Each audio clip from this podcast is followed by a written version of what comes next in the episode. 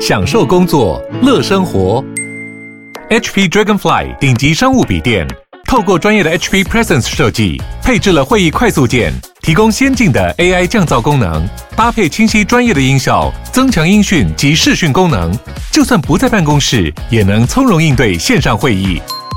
HP Dragonfly G4 支援全新 Intel V Pro 平台，为卓越商务而生。嗨，大家好，我是莫尔，欢迎收听魔股史塔克。那你们听到这集的时候，应该是礼拜六，就这集是预录的，因为礼拜六的时候我已经到台北去吃美孚了。应该是因为我上次在脸书有说过，就是每次我去吃高级自助餐之后，后面股市会迎来一个比较不好的情况，所以说这个样本数不多了。但就是通常我去吃高级自助餐都会迎来熊市。那既然我礼拜六已经去吃，那就是大家一起感受痛苦吧。那我记得感受痛苦的日语好像蛮红的，他怎么讲去了？对对对，一代米要扛起了哈，那就大家一起一代米要扛起了吧。好那就是上个礼拜的时候，我是录选举嘛，去录我过去议员助理的经验。那议员助理经验其实意外的很，蛮多人蛮喜欢这一趴的。后面结果有人在问啊，就是我的前老板没上，然后就是落选第一名，差了几百票吧，不到一千票。然后上的最后一个吊车尾又是我朋友，就有点尴尬，就是他是之前四年前在上一届他就开始选议员，但是没有选上。那今年又开始选，反正就是他这样子的话，上上届他要选，所以他耕耘了至少八年以上。那今年这届选上了，但是由于我的前老板没上，所以我也不太好意思去他的脸书那边去跟他说什么恭喜啊，什么很开心之类，因为毕竟他们是同一个选区嘛。反正就是，我就只有在脸书就跟他讲个恭喜，就这样子了，那就没有再讲其他东西。那就是因为我刚刚讲恭喜，所以会点到他的对话框去看，然后发现诶，以前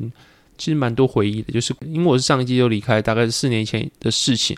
那时候我是一个议员助理，是现任议员助理，然后他是一个候选人，然后默默无名。然后我们讲两个，我代表老板，然后他就是代表自己，我们去参加各个集会啊，各个会议。然后我记得印象深刻，有一次去毕业典礼，然后校长还是主持人，还有叫我们起来跟在场很多几百位的观众挥手。我想说，干我谁呀？然后还是跟他挥手，然后他也挥手。然后挥手完之后呢，他还要我们两个上台。那时候就有脸书了嘛，那 message 里面就互相一直说什么，我看好紧张哦，为什么是要我们上台这一反正就是。抱头取暖之类的，然后如今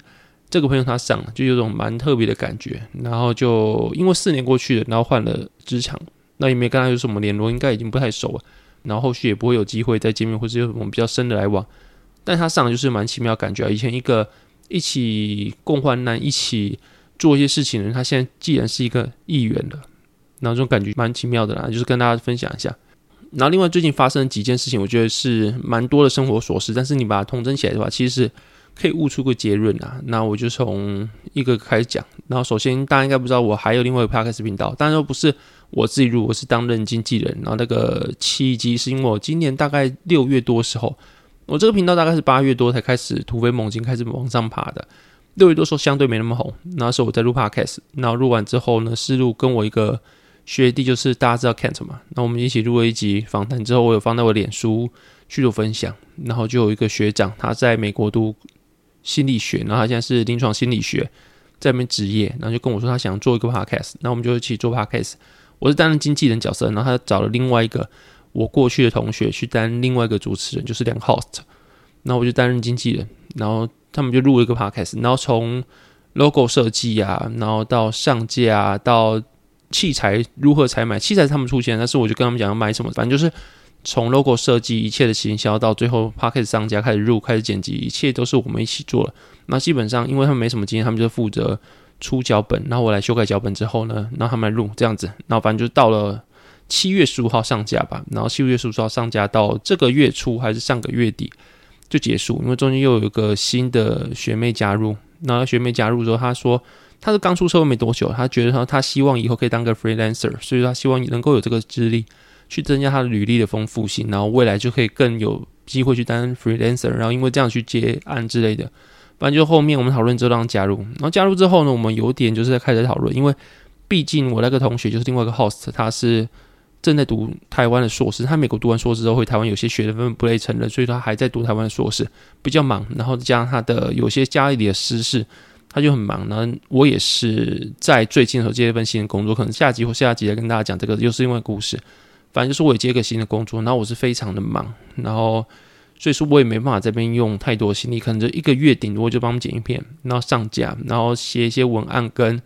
做些图，大概就这样子。然后可是如果你一个 podcast 的演算法的话，最好方法是大概周更或是周二更，会是更好。说以这个频道发展说，更好方法应该是周二更。可是我没办法，因为我时间不够。那个学妹她也是行销企划出身，所以说她希望她能够加入。加入之后，大家开一个会，四个人嘛，就是她跟原班底的三个人，我们开了个会，然后会的结论就是说，我们大家要把频道做好，所以大家付出时间更多。然后在会议结束没多久之后，那个我的同学用个号词就退出，因为他没办法有那么多时间去付出在这个频道。那后面想了一段时间之后，我也退出了。然后原因我后面有在思考啦，主要第一就是跟我的想法不一样，然后后来就是可能有新的人加入啊，这个团队跟我一开始的想法不太一样。但主要原因还是因为我觉得一开始我们就很多东西没有讲清楚。如果你跟一个人去做 co-founder 或是一起做一个事业或者做一个东西的话，就算只是做个自媒体好，我们就是主打说。美国的生活经验啊，然后美国的一些临床实务上的东西，可以跟台湾心理从业人员去做分享。然后可能我们有一些愿景好了，有一些理想，然后也有足够的资历跟人员好了，但后续去探讨的时候，还是有些问题是导致说后面我们没有办法走到最后，我就离开了，那我同学也离开了。那其实最大的原因，我觉得是因为每个人的目的不一样。你在加入时候，大家可能确定大家目的会不会一样，或是大家的方向在哪里？那说不可能目的一样嘛，就是有些人是为了。为了像他们可能为了传达一些自己东西，做事我实现，把一些想要讲的东西、想要分享的东西去跟台湾人分享。那对我来说就不是啊，因为我自己要自我实现，我已经有这个频道，我可以跟大家聊天嘛，对不对？所以说对我来说，我可能就是为了赚钱。当然说现在讲这个比较现实，可能以前我想要自我实现、二度自我实现之类，因为我以前有现在这个频道，那对我来说二度自我实现。但是现在对我来说没有啊，我就是已经有频道，我又很忙，所以对我来说，如果你没有经济价值，没办法给我变现的话，我干嘛加入？反正就是。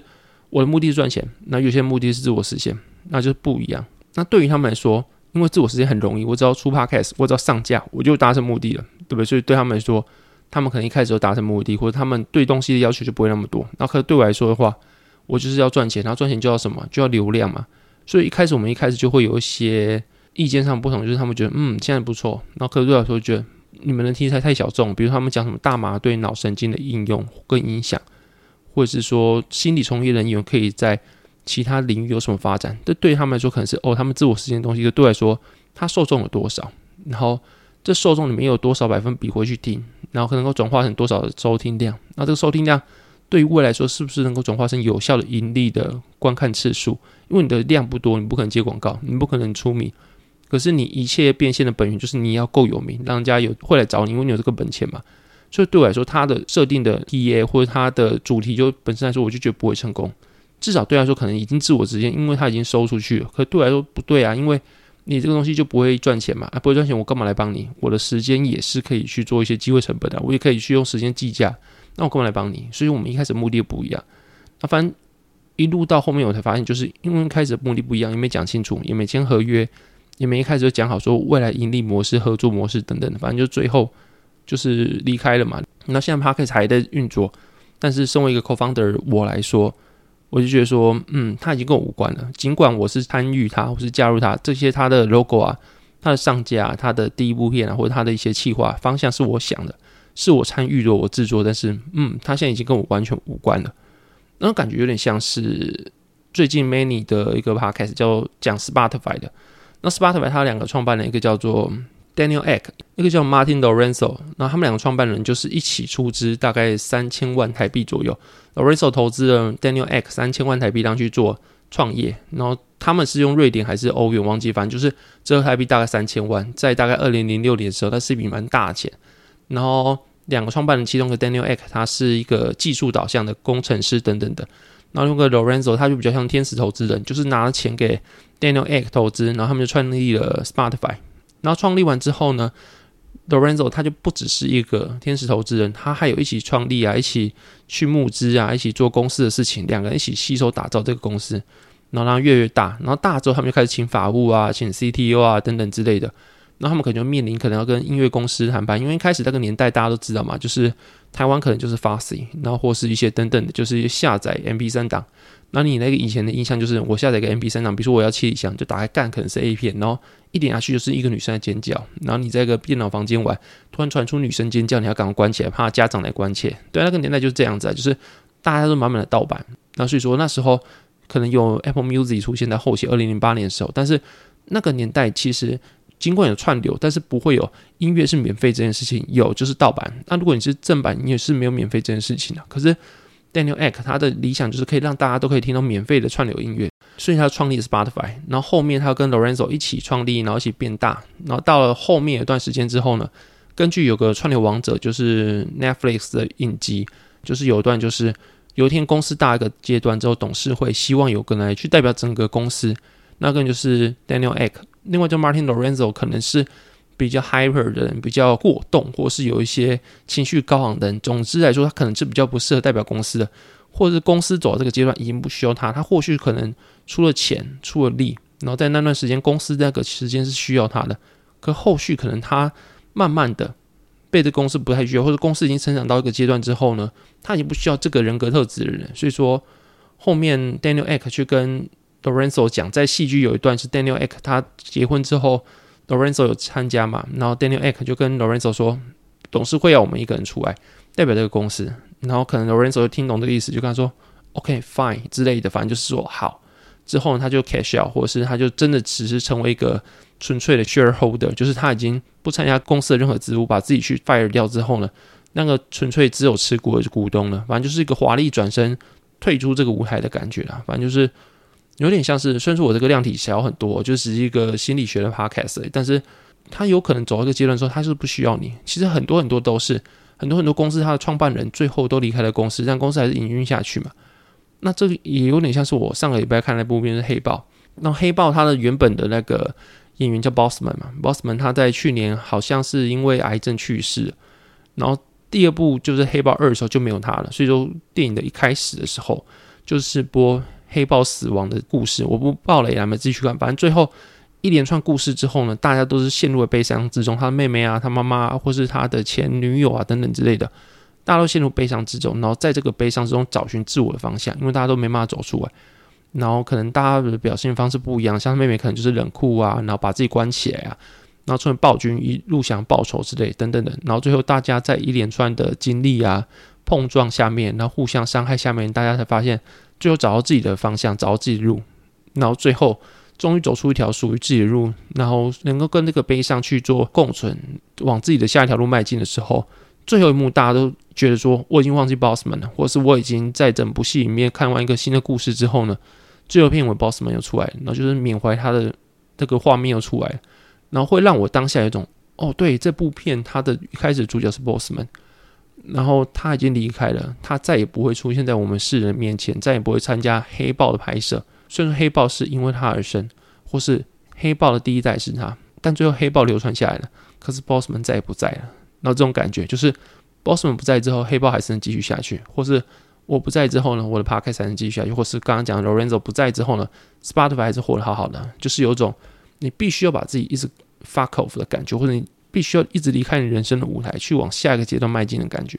因为平常日常生活中会想要去想一些 podcast 内容的时候，我有时候会去思考。然后当我收集到这些资讯之后呢，把它汇整成一个感想之后呢，有一天我跟我老婆去吃，好像去吃什么，那个叫米桂，就是米糕嘛，然后还有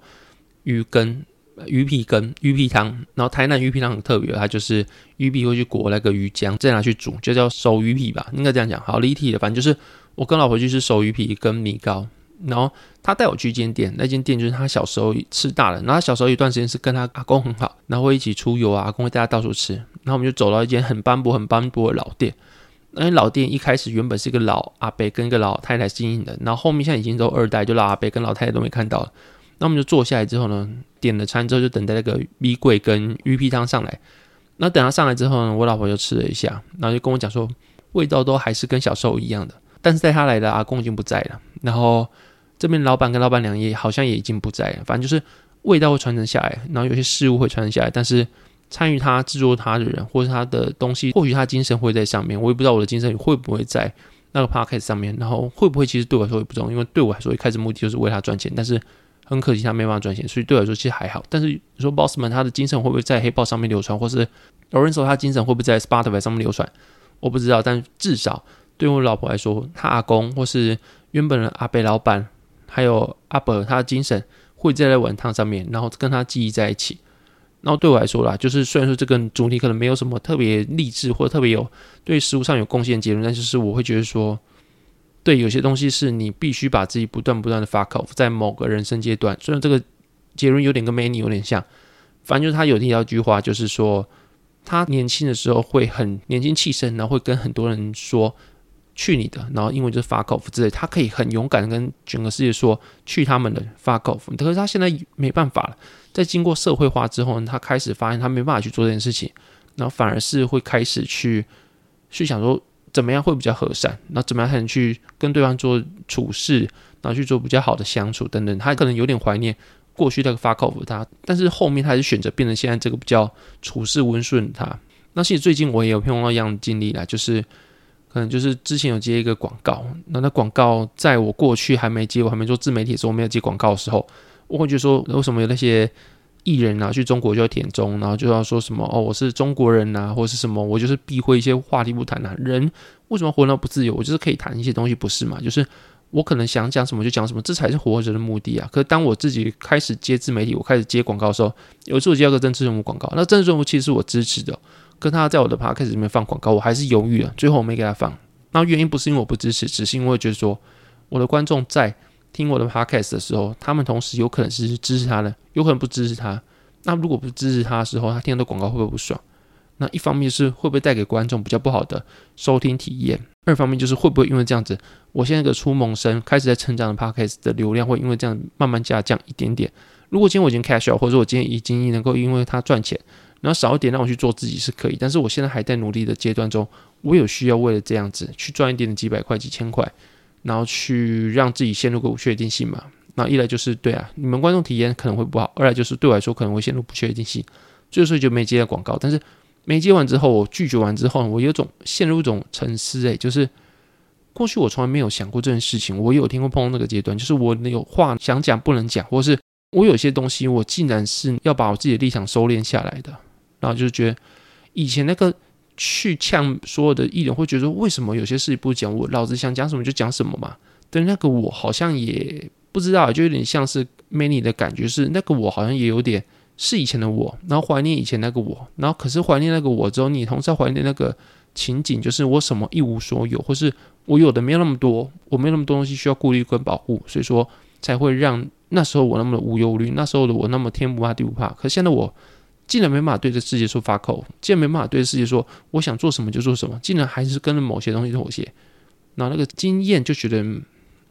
不知道怎么讲啊，就觉得说，如果说 Spotify 最后把 Lorenzo 去发口了，可是他的 Daniel Ek 还在，可是 Daniel Ek 从以前到现在样子不断变，思维不断变，然后一直为了符合这个世界去做一些思维啊、外形啊或者经营理念改变，所以他同时也你会觉得说 Lorenzo 已经离开，但是。年轻 Daniel Ek 其实从一个角度来说也是离开了嘛，因为他一直把过去的自己去否定掉，去成为一个新的自己，所以才能跟这个公司一起前进。那说这个阶段，说我是不是多少也去把我以前的我去否定掉，或是叫以前的我去发 off，然后我要换成一个新的我，然后就是现在的我跟以前我已经是截然不同两个人，会让我有种感觉呢，就是有点怀疑以前那个天不怕地不怕我了。那至于说有什么好什么不好，其实我不会觉得说。这样好或不好，但是有点淡淡哀愁是确实啊。然后可能就是因为有点觉得这样不好吧，所以才会有淡淡哀愁，也有可能。反正就是就是这种回扣 Spotify 回扣黑豹回扣我老婆来玩鱼皮汤，或是我的另外一个前 Podcast 频道，我的过去创立这个频道来说，都是有点类似的感悟，就是我离过去我慢慢离开，或是我过去有些东西是留下来，但是人是可以离去的。然后精神有没有在呢？其实要看那个受理，他决定。我老婆觉得那个鱼汤的精神还在，可是对其他来说，他可能就是只一碗鱼汤。就算他创立的人是已经离开了，但没有人会知道吧？或 Spotify 的创办人 Co-founder Lorenzo 真离开，但是他会真的在上面留下什么吗？这可能是一个没有结论的问题吧。然后大概是这样子啊。那接下来就进入市场话题。然后我们盘点一下，就是目前的市场状况的话，那我们看到。月初联储会内容其实是升三码的，然后那时候的炮有讲说，他们就算硬着陆在所不惜，然后终端利率可能会往上调，然后这大概是年初的联储会的重点内容。然后我们看最近四出的会议纪要来看的话，其实跟这内容其实有分歧，就是委员在讨论的时候，你可以看到炮可能讲出一个明确结论，就是要升三码，然后硬着陆在所不惜跟中央利率要上调。但是你去看那些委员讨论的过程中，会发现一件事情，就是有一部分的委员会认为说，抗通膨期是没有到太大进展，可是因为过度升息或者快速升息造成美元指数上调这件事情，其实对其他国家造成一定的影响。大家也开始注意到一些看不见的风险，比如说过去的时候其实不需要那么大避险，因为今年的债券的下跌是两百多年以来最大，所以理论上你去做避险去做 hedge fund，你不会去对冲那么极端值风险。然后今年可以是两百多年以来最大最极端的风险，可是理论上你要去做 hedge 的时候，就是代表说你要去牺牲一些盈利，可是你不会为了牺牲盈利牺牲到你要去做从来没有见过的一个风险，比如说你不会为了说什么。我可能会遇到黑天鹅，然后股市可能跌九十九趴，所以我买的部位可能一点一帕的杠杆都不开，不可能吧？你看巴菲特还是开一点五倍到一点七倍左右杠杆，所以说人家不会去为了一些历史上没有做过、没有到达的那些风险去牺牲获利，只为了防一个可能永远不会出现的风险。所以我觉得有些 hedge fund 或有些养老基金，他们有做避险，但是他们避险没有避到那么极端值的情况，但是他们没避到那么极端值的情况，其实也不是他们问题，因为历史上根本没出现过这种奇怪的情况啊。反正就是美国的流动性或者美国的升息收紧，造成很多很多本来不该爆掉或是从来没有见过的情况瞬间爆掉。尽管他们有做风险管理或者他们有做 hedge，还是造成了一些问题。然后会不会这个问题持续下去之后会造成一连串的金融危机或者等等的？他们也在讨论这件事情。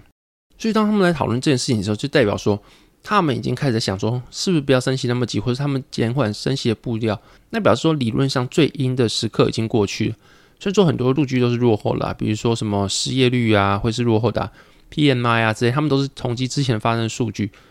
那如果你要说很多很多落后的数据之中，总经有哪个数据它是属于少数很少数的领先指标？那其实就是殖利率嘛。那殖利率曲线倒挂，它是一个反映目前的情况，或是长端的状况，会是市场券的一个结果，对于未来的预期，由市场去得出的共识，所以它理论上是一个少数的总经的领先指标。那你可以看看过去这些直立曲线倒挂，代表说衰退会在两年内到来。所以说，你从少数的那些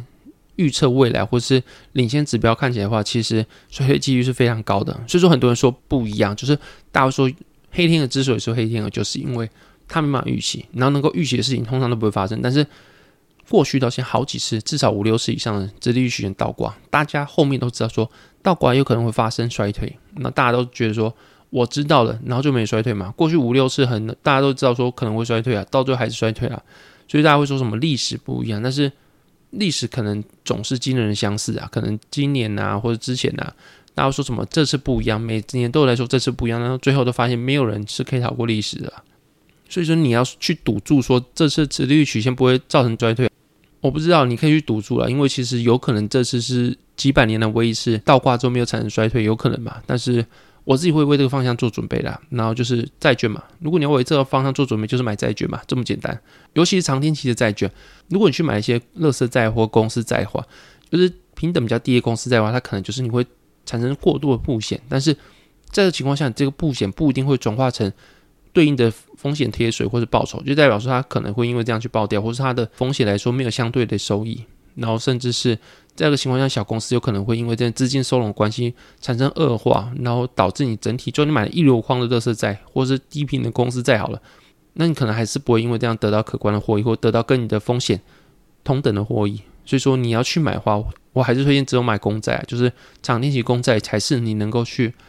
对冲的风险的方式，或是如果你去预期的话会衰退的话，其实长天期公债才是一个在衰退期间能够有比较好的表现的一个资产呐。所以很简单，就是如果你觉得会衰退的话，你就去买债。那如果我们去看其他数据的话，其实在过去到现在，你看到如果失业率低于四帕的话，基本上后续都会引发衰退。然后有些人会讨论啊，这件事情怎么会发生这种事情？那我自己会觉得说，可能是因为因为过往时候经济都是一个周期嘛，所以说你会觉得像是景气会有循环，从低谷到高谷，因为景气是人所去参与的，然后大家都会过度恐慌到过度乐观。比如说东西烂的时候，大家会觉得哦可能会更烂，可能会更烂，或大家就会恐惧心理开始跑。然后到最后呢，本来到一个阶段就 OK 了，就不需要再更低一点，但是还会疯狂的卖，疯狂的抛售，所以导致过度抛售，所以就导致说它到非常低点。那最后呢，大家发现，哎，好像情况有点好转了，大家开始买。然后那合理价格之后，还有人会觉得说，哦，可能没上到车，有个 FOMO 的心态，所以就开始疯狂买，过度的买，买到最后呢，又估值过高，产生泡沫。所以从衰退到融景到繁荣，到最后的过度泡沫之后，又开始到下一个衰退。永远的周期都是这样的。无论你说航运啊，或者是你说半导体啊等等，或者你说整体指数，所以说所有东西都会受景气循环的影响啊。那当失业率过低的时候，有可能是因为就是因为所有的好的事情都已经被利多反映出来，所以说等待他们的这种衰退，因为再也没有动能去推动市场前进了。那另外一方面也有可能是因为因为景气好，那就代表说大家都有获得很好的工资，或是为了真的因为低失业率嘛，所以说市场上没有就业人不多。那公司如果还有直缺开出的话，那表示你要争到更多的人的话，你要开出更高的薪水。那在景气好情况下，可能会产生薪资螺旋，就是我要争个好的人，那我是不是这个薪水争不到，我是不是可能要开到更高薪水？那每个人追逐这些人才之后，薪水越开越高，所以导致说。企业成本越来越高，那这情况下你还是要去转嫁给消费者，你要去提高产品的售价嘛，不然怎么赚钱？所以导致可能会有薪资螺旋出现，就是会有通货膨胀出现。那通货膨胀你就看到就今年这样子嘛，然后后续通货膨胀就靠升息的压抑啊，或是过度通货膨胀，就代表你的经济过热。那过热的话就走向一个过度繁荣、过度泡沫的情况下，那等待它就下一次的衰退。那所以说。低失业率后面一定会引发衰退，有可能是因为这个原因嘛？一个就是再也没有动能去推动经济往上涨，因为已经所有的好东西都已经反映完了。那么更有可能就是因为会有足价，大家都很有钱去买东西的时候，大家都竞相增售啊，那就是需求大于供给，造成通膨，或者是说薪资螺旋造成通膨，这两个情况会造成后续经济可能会因为这样陷入衰退。那，大概就这些原因啊，我自己的想法啦，但不代表这是标准答案，因为可能没有人有的标准答案嘛。经济学有时候就是。每个人都有自己观点存在，有点像是政治学或哲学一样。像你看，今年拿诺贝尔奖那个二零零八年联总会主席 Bernanke 嘛，他就是提提倡现代货币理论的嘛，就是认为说政府良好的举债啊或者印钞票可以促进经济流动，促进经济好转。那他也因为这样救了大家去度过了二零零八年经济危机嘛。可是还是有很多人觉得说，这样过度举债只是去透支未来花费啊，或者觉得说这是一个歪理，最后市场还是会陷入泡沫，然后最后还是会爆掉，因为你过度举债嘛。所以的话，经济学也是每个人会有自己的观点的。那刚刚那个是我观点，那对不对？其实我没办法验证，因为这就是一个现象。那这个现象你很难去得到一个结论，因为它就是现实中活生生在生活的一个情景。所以说，我是这么觉得。但是不是正确的，可能就不需要去那么去在意它。那最后我们看到，就是美国人的储蓄率，其实统计到一九八零年以来，目前美国的储蓄率也是非常低。然后这个低也是反映在他们的消费是逐渐缩手情况下。那过去可能大家猜消费逐渐缩手，是因为他们可能现在消费动能比较少，但是现在看起来不是消费动能少，或是他们的预期心理，而是他们真的没钱，所以导致消费缩手。那情况下就比较难救，因为他们真的没钱了，所以导致说他们就算后续想买，他们没资金去买。所以说这个情况下，我们可以看到可能是今年第四季或明年第一、第二季会有个比较差的企业财报。那目前的话，估值已经修正完，就 P/E ratio 的 P 被修正完，但是 E 就是 earning 嘛。就是企业的盈利如果下降的话，会不会引发第二波的价格下跌？其实我觉得应该是不会那么快啦。就就算你要经济衰退好，也可能是二零二三年第四季到二零二四年之后才有可能。如果以时间轴来说的话，所以说 Q 四到 Q 一、Q 二可能会看到比较差的企业财报，但是不代表说因为这样子会再度引发它估值修正。但是我们可能可以看到的情况啦。所以说我们目前看起来的话，就是整个未来都没有什么太好的消息。但是你要说有没有好消息呢？其实我觉得是有的啦，就是主要我们还是要看到中国嘛。以目前我最近看到的一个数据显示出，中国在十一月的时候疫情的高点已经来到超越五月的时候的三万多人的高点单日确诊人数，所以表示说中国在近期的不断封城之后呢，最后他们疫情还是爆掉。那他们爆掉之后有两条路嘛，大家可以看到就是有可能就是会解封，因为看到最近中国。到处都在抗争，白纸抗争，连个 A 四拿出来都可以被说什么你在反煽动国家，叫你不能拿 A 四纸，真是个疯掉的政权。反正就是就是在习近平大日内，其实没有看到这么大的抗争，那对来说可能是一个比较大的政治危机。然后这个情况下，有没有可能因为各地的人民去开始反动，然后造成他们开始缩手，去转向政策，然后开始进入一些与病毒共存啊，然后开放啊，然后供应链去正常的去营运啊之类的等等的，如果有可能的话。可能会导致下一波就是推动股市上涨的动能，然后因为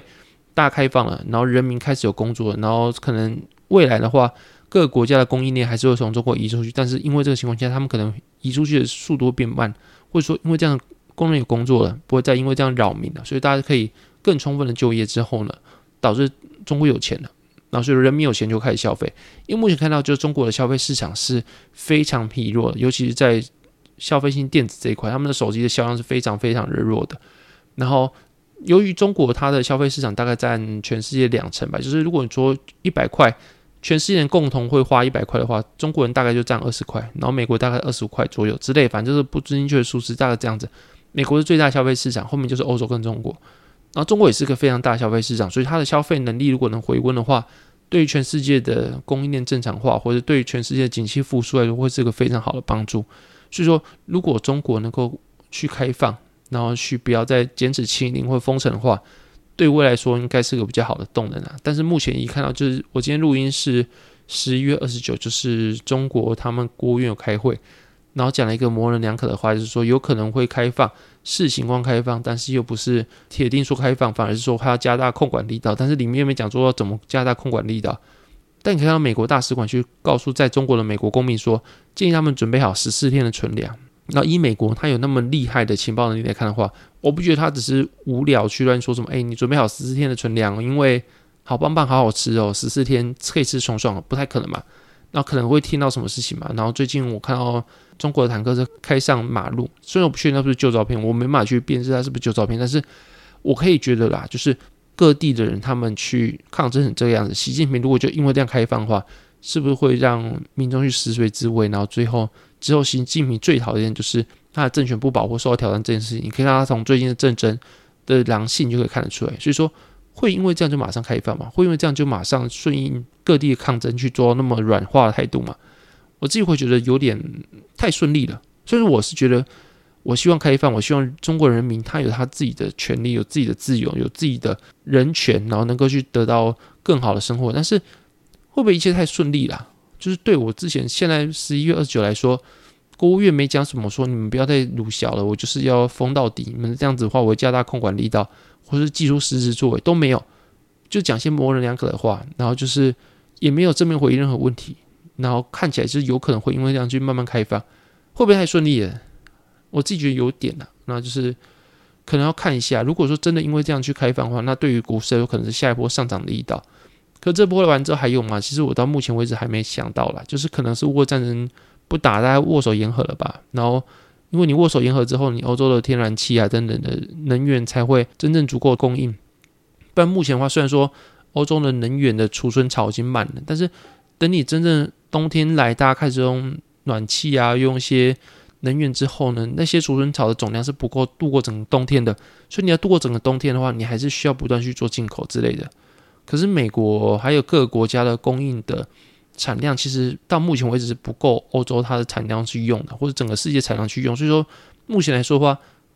能源啊，无论讲的煤炭啊、天然气等等，这些能源它的。缺口可能会达到一段时间，都会是一个能源的缺口，这是结构性的问题啊。我觉得不会那么快去做回补，所以说，除非乌俄战争不打了，大家握手言和，然后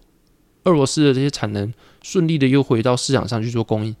不然的话，我觉得说目前的话，市场的好消息其实就这样子，因为已经很多都已经 pricing 了嘛，然后大家就会开始在关注衰退了，然后等到中国看一下中国的情况吧，看一下俄罗斯的情况。那另外就看一下 Q 四跟明年 Q one 的财报嘛。那目前好消息大概就这样子。那我觉得可以持续到明年的年终之后了。就这段期间做多应该是没什么问题。然后最后可能还要再看一下。那这是我对于目前市场的一些想法。那所以说对我来说，可能就是买一些跌升半导体啊或者科技股。因为你看十三 F 的话，大家也开始去买，所以说半导体的买的人不多啦。然后科技股比较多一点。然后主要可能是一些跌升的，像是 Meta、Amazon 啊之类的。可是至少在债券的话，或是类债券的防御类股。还是有人在买的，所以说我觉得债券搭配科技股或跌升的半导体等等之类，会是个不错的选择啦。然后看怎么配，就是你对衰退预期多少，你预期越高，你就债券拉多一点，然后债券又起到一个防御性的位置，尤其它现在跌升，它未来报酬也蛮可观。但是你往很长很长拉的话，其实债券的投资的报酬是不如股票，所以说如果你把长周期来看的话，债券的投资不会是不要太高的。但你在短期来说，债券可不可能起到一个保护的作用，在衰退这端之后呢？它资产价格反而上涨，让你的整个不会去做平滑化，然后甚至那时候你可以把债券去换掉，去买股市，然后去达到一个再平衡啊，或者高卖低买的结果，有可能。所以说债券是可以配的，那它配多少就取决于你对衰退预期是多少，跟取决于你，反正就大概这样子啊。大家可以去思考一下，你自己要债券配多少，跟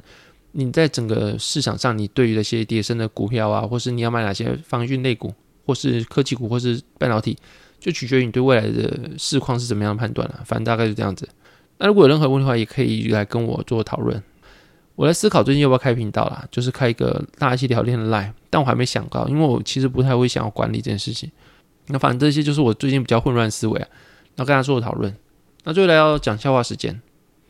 然后第一个笑话有点地狱，但是应该还好，反正就是当事人已经不在了。就是有天贝多芬他朋友一直叫贝多芬去看儿科，但是贝多芬听不进去。那还有一个笑话是，有天女儿去看医生，那回来之后呢，爸爸就问他说：“你从医院回来了，没什么事吧？”医生怎么说？然后女生就说：“Doctor。”好，大概这样子。那这期内容大概这边。如果你喜欢我的节目的话呢，欢迎到 Spotify 或者 Apple Podcast 或者 Mr. Bus 给我五星评价。那如果你有留言的话，是问市场问题的话，我会在 p 开始做回答，就是感受一下 Q&A 的感觉嘛。反正我没做过 Q&A。那如果你喜欢我节目，也可以透过小额赞助方式去支持我的频道。好，这期我们大概这边，谢谢大家收听。然后感受痛苦吧，鸡蛋米扛几楼？好，拜拜。